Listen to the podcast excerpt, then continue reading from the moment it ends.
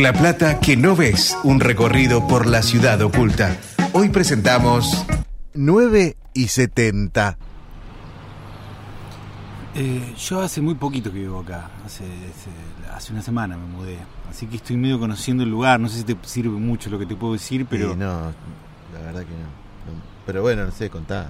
contá. Eh, bueno, hay una carnicería, hay un, hay un, este, hay una agencia de lotería. ¿Vos sos de, la, Pla- de. Plata o...?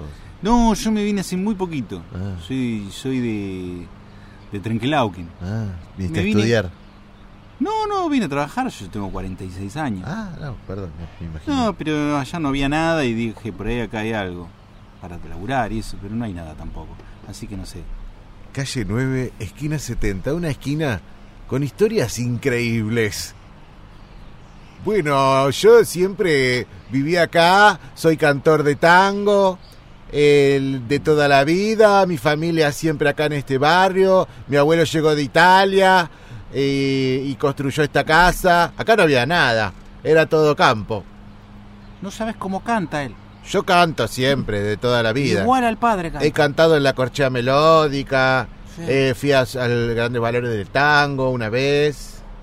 Y de que cayó Magdalena, tanto quería. Igual al padre, igual al padre. Porque tuviste que verme murtando el caballo, cansado en las cosas, venía para atrás.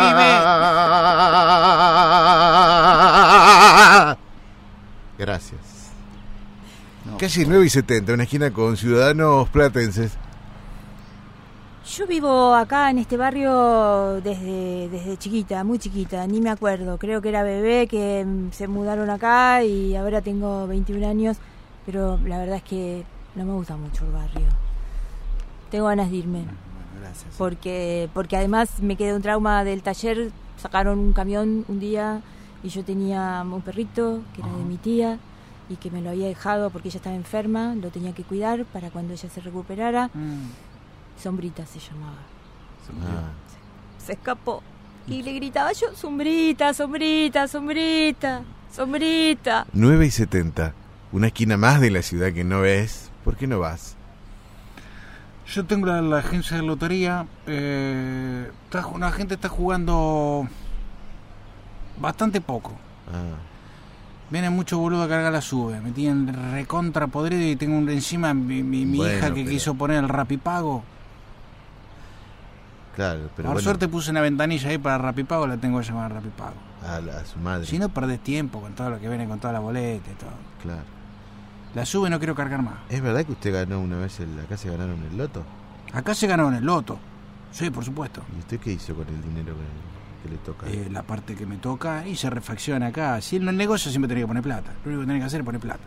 Para Claro. lo único que sirve es para poner plata. Claro, es una pérdida constante. Sí, si yo hubiera decidido irme, no tener la familia que tuve y viajar por el mundo, estaría gastando lo mismo, pero pasándola mejor, ¿no es cierto? Calle 9 y 70, una esquina llena de ídolos.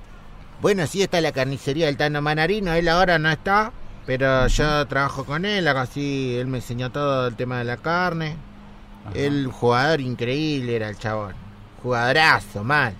Lo que pasa es que no la metía. Claro. Jugó en la selección. Jugó selección. Jugó un partido en la selección, ¿entendés lo que es eso?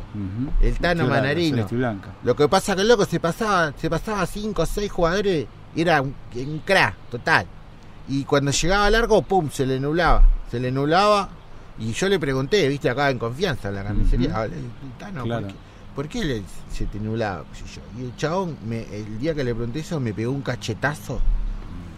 Que no yo, sabes cómo le- se la repuso. Sí, me pegó un zarpado cachetazo que yo ahí lo entendí. Gambeteaba el arco el Tano.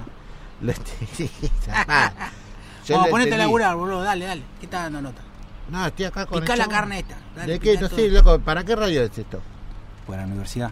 Ah, Ah, corta. Gil. está, salame.